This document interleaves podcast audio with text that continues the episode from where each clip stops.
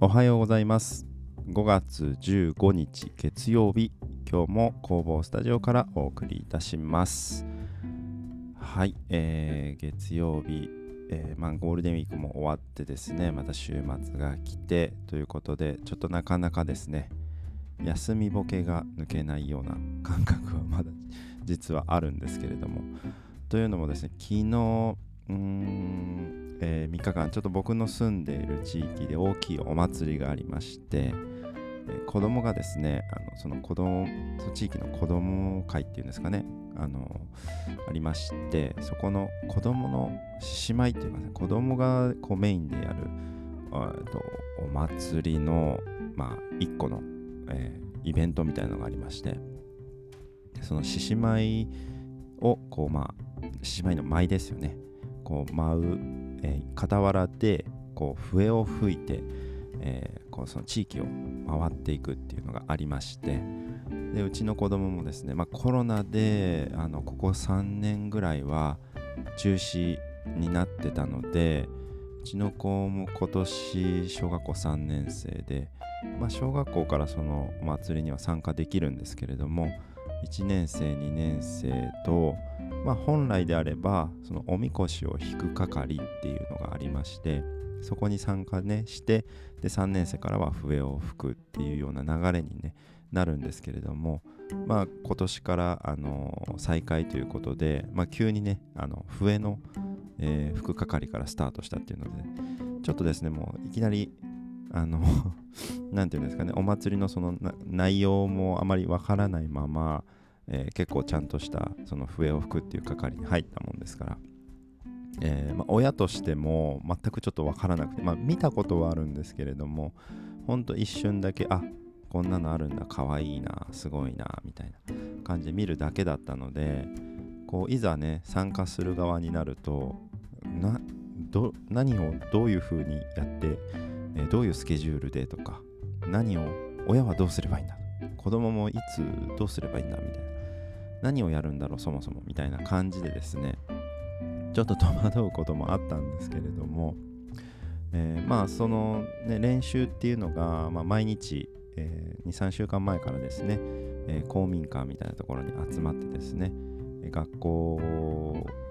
が終わって帰ってきてでまあちょっとねまあ多分晩ご飯とか軽くガーッと食べてまあ、すぐ夕方からえー、みんな小学生とか中学生が集まって、まあ、その中学生は主にそのもう、ね、ずっとやってきてるので獅子舞の舞を練習したりとかあとは下のね学年の子にこう笛を教えてくれたりとか、うん、そういう役回りがあってでその小学生も、えー、その公民館に集まってみんなで一緒に笛の練習をしたり、まあ、いろんなそのお祭りのね獅子舞を舞うところでなんかそのやる順番とかねいろいろ教えてもらったりっていうので毎日行ってました。まあ1時間から1時間半ぐらいのね毎日練習なんですけれどもまあね本当横笛っていうんですかねあの本当筒の竹の筒みたいなものに穴が開いていてまあ横向きに加えて、まあ、その穴を押さえて音程を変えるみたいなものをあの使って吹くんですけれども、まあ、最初はねやっぱり音が全然出なくて難しい難しいって言ってたんですけど。やっていくとですねやっぱりちょっとちゃんと音が出るようになってきて。まあそれでもやっぱり上の高学年のねお兄さんお姉さんに比べると全然なんですけれども。まあそれでもちゃんと音も出て指もですねちゃんとすぐ覚えてあのちゃんとね3曲あるんですけれども。それも全部覚えてですね吹けるようになってすごいなと思って。うん。やっぱその音もねなんかほんとお祭りっていう感じのねこう音なのでそれを聞いてるとあなんかお祭りっぽいなすごいなと思って。まあ自分がほんと子供の時に見てたお祭りってこんな感じだったなみたいな感じ懐かしさもありなんかそれにね自分の子供が参加するっていうのもねちょっと感慨深いものがあったんですけれども。でまあそういうね練習がずっとあってで本番がその、今先週か先週末の金曜日から金土日と3日間あのー、あるんですけれども、まあ、初日は本当にねちょっとこれもびっくりしたんですけど朝の、えー、5時半ですね。朝の5時半にその公民館に全員が集合してねそこから、えーまあ、近くのですね神社があるんですけれどもまあ藤井がなんていうんですかね、えーそこの地域のあのメインの神社っていうんですかね、うん、そこに、えー集まって獅子舞をお祓いしてもらってですね。奉納しに行くっていうのがまずそのお祭りのスタートとしてあって、5時半に集合してそこからですね、まあ、太鼓と笛を打ち鳴らしてですねその神社まで行くっていう。まあ、傍から見たらねその朝早くそんな音立ててって思うんですけど、まあ、その地域からしたらねもうほんと伝統的な行事なので結構ね近くのおじいちゃんおばあちゃんなんかも外に出てねわーみたいな感じで見てましたけどね。うん。でもほんと朝からみんなハッピーを着てあの前掛けみたいなねものをつけて鉢巻きをしたり、えーいろんなそういうお祭りの格好をしてですねそのちとみこしを引っ張りながらその後ろ笛を吹く小学生と、うんまあ、中学生と列になって歩いて神社まで行ってで神社でねその全ての地域の、えー全部でね6丁ぐらいですかねあったと思うんですけどその全部の地域のえ獅子舞と子供たちが集まってで舞を踊ってお祓いをしてもらってさあお祭りがスタートしますっていう感じなんですね。でまあその日は、まあ、うちも低学年っていうことで午前中で、えーまあ、その近くのね家を回ってで舞を回ってまあそのなんていうんですかお布施というか花代をもらってうん。っていうのをやって、まあ、それが1日目と2日目。2日目ももう朝からそんな感じですね。でうちの子もまあ午前中で終わって帰ってきて。で一番メインなのがその日曜日3日目。これ僕も朝からですねあの一緒にずっとついて回ってたんですけれどもまあ大変でした。何が大変ってもその何ていうんですか一日歩き詰めでまあ笛を吹きながら歩いてっていう、まあ、ほんと朝のそれもね6時半に集合して朝の6時半から、えー終わったのは何時でしたか夕方の4時ですね。ほぼずっと歩きっぱなしです。休憩もまあところどころ1時間に1回ぐらい10分15分程度の休憩があって、まあ、お昼も1時間ないぐらいの休憩お昼ご飯を食べる時間があってあとはもうずっとですね 笛を吹きながら歩くかちょっと止まってまた歩き出してみたいな。ですね。もうずっとそのまあ地域を回るんですよね。狭いその路地から道路からこうまあまあ車を避けながらっていう感じですね。もうやっぱ3日目ともなるとですね小学生の子供たちもですねもう顔がヘトヘトな顔でもうあの疲れ切った顔してましてもう中にはもう帰りたいもう何時今何時何時に帰れるの？あと何時？あと何分みたいな感じですね。あのーこう何度も何度もその時間を気にして くるね。聞いてくる子供たちもいたりとか。まあまあでもまあそんなかねブツブツ言いながらもまあねこう上のね中学生のねこう引っ張ってくれる子とか、まあ、その教えてくれる大人のね方とかがやっぱ声をかけるとちゃんとこう笛を吹いて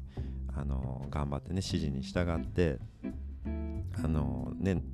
その習ってきたことっていうんですかね教えてもらったことをちゃんとねやって一日頑張って本当ねあの最後まで歩き続けてたのを見てですね本当にすごいなと思って僕自身がそういう小さい時にお祭りにねがっつりこう参加したっていう記憶っていうのもあんまりちょっとなくてなんかそこで結構ねお祭りって地域のやっぱりね大事なそういうイベントだったりその地域の人との交流の場だもねあると思ったので今回は。あの体験して。なんかそういうのって僕自身あんまりちょっと体験できてなかったなと。で地域のねそのまあ本当近しい人しか知らなかったりとかなんかそういうのでいろんなその人と触れ合うみたいなのってまあなんかお祭りならではなのかな。よりその地域に深くこう関われるっていうかまあいろんなそういうね今のご時世煩わしさみたいなのもあったりすると思うんですけれどもでもやっぱりそのちゃんと関わることでなんかその人との関わりももちろんありますしその地域とのなんか関わりによってなんかよりこうちょっとね普段のうんなんかその生活も含めなんかよりちょっと深く楽しみができるんじゃないかなと。まあもちろんね大変さはすごいね感じたんですけれどもね、ただ楽しいだけ、まあ、その大変さがあるからそのその大変さを共有できてなんかより何かこう絆じゃないですけど、うん、共有できるなんか感覚みたいなのもね、あのー、増えるのかなみたいな感覚もあって。で現にやっぱりそのお祭りの練習とかで参加すると子供も、あのー、上のお姉ちゃんとかね普段は多分そんなに接することがないような結構ね見てみると結構近くに住んでた、ね、その世代の離れた子供とも接する機会があって、うん、でみんな名前を覚えてくれてたり何々ちゃんとか誰々ちゃんとか、うん、でお祭りの時もね結構あの上のお兄ちゃんお姉ちゃんもすごく優しく接してくれて、うん、なんかそういうのってやっぱり学校だけじゃなかなかね、あの、難しいのかなと思いますし。なんかそういう学校のくくりを飛び越えてあのその地域の、うん、近い地域で住む。なんでこれから長いですもんね。そういう付き合いとしては地域で、まあ、合う合わないは別として何かしらのそういう接点はやっぱあると思うのでそういうのを含めてもなんかああお祭りってなんかそのただただ行事っていうだけじゃなくてなんかそういうちょっとつながりがちょっとね明確になるというか、うん、ちゃんとそういう同じその地域に住んでて同じ文化をなんか共有するっていう意味でもね、まあ、子供はそこまでね深く考えてねやらないでしょうし、まあ、そこまで深く考えてやってほしくもない。ただまあ楽しくねあの友達となんか学校以外のことで遊べる時間があるみたいなねっていうのでも含めればすごくいいなと思ったのでまあ、僕自身も今回、まあ、子供の付き添いっていう形だったんですけれども、まあ、本当に丸一日お祭りに参加して、まあ、ほぼほぼなんかそのついていって大人の役の、まあ、ちょっとお手伝いをしたみたいな形にもねできたのであこういう感じなんだっていうのが分かってですねすごくまあ疲れたんですけどもまあいい経験ができたなと思ってうん。だから本当初めてお祭りっていうものにちゃんとこうがっつり中から見させてもらったっていう形なので、うん、すごく楽しかった、えー、経験になりました。うんまあ子供はねずっともう早く帰りたいもうやだし疲れた眠いお腹すいたみたいな感じですね まあずっとねもうなんか文句言ってましたけれどもまあそれでもねこう大変なことを一個やり遂げたっていうのでねあの子供自身にも何かちょっと達成感がねあるんじゃないかなと思いますしまあ親から見ててもですね、まあ、文句を言いながらでも最後までやり遂げたっていうのはねすごくね嬉しくて誇らしく思いました。はいまあなのでねこういう機会でね参加させてもらって本当にね良かったなと思います。結構ね全国的にもなんかこの時期っていうのはお祭りが多かったりねするみたいでテレビのニュースとかでもよくね見たりしますのでみんなねやっぱその地域地域でいろんなお祭りのやり方とかねうんあると思います。もう僕の友人でも結構周りでもお祭りの話聞くとですねあそんなことやってんの？とか。すごいね。珍しいんじゃないとか。なんかねいろいろ本当近くの地域でも全然違うお祭りがあったりなんかそういうねやるやることとかねその参加するなんかそのいろんなその制約とかなんかいろいろあるみたいで聞いてて本当ねあ本当にこう多様だなみたいな感じを思ったので。それがねさらに全国とかねなるとねまたより多様なものになると思うのでまあ皆さんそれぞれでねなんか楽しいお祭りみたいなその地域の行事みたいなのがあると思うのでまあまあ機会があればぜひね参加してもいいのかなと思います。まあもちろん大変さはあると思いますけれどもまあ何かしらね得るものはあるんじゃないかなと思うのでまあ来年以降もねまたもおそらく子供もちょっとねやっぱ年がいくにつれてやる役割もねあの増してきて下の子に教えるっていうようなことね増えてくると思うのでまあちょっとずつね、まあ、子供が本当に嫌がらない限りは参加してほしいなと。まあちょっとね思っています。僕自身もねなんか手伝えることがあれば頑張りたいなというようなことを感じたちょっと週末のお祭りでした。はい。という感じですね。今日は僕の地域のちょっとお祭りについてちょっとお話をさせていただきました。またちょっとそういうねいろんなイベントとか仕事以外のこともお話ししていけたらなと思いますのでよろしければまた聞いていただければなと思います。というわけで今日はこの辺りで終わりたいと思います。今日も一日のんびりいきましょう。ではまた。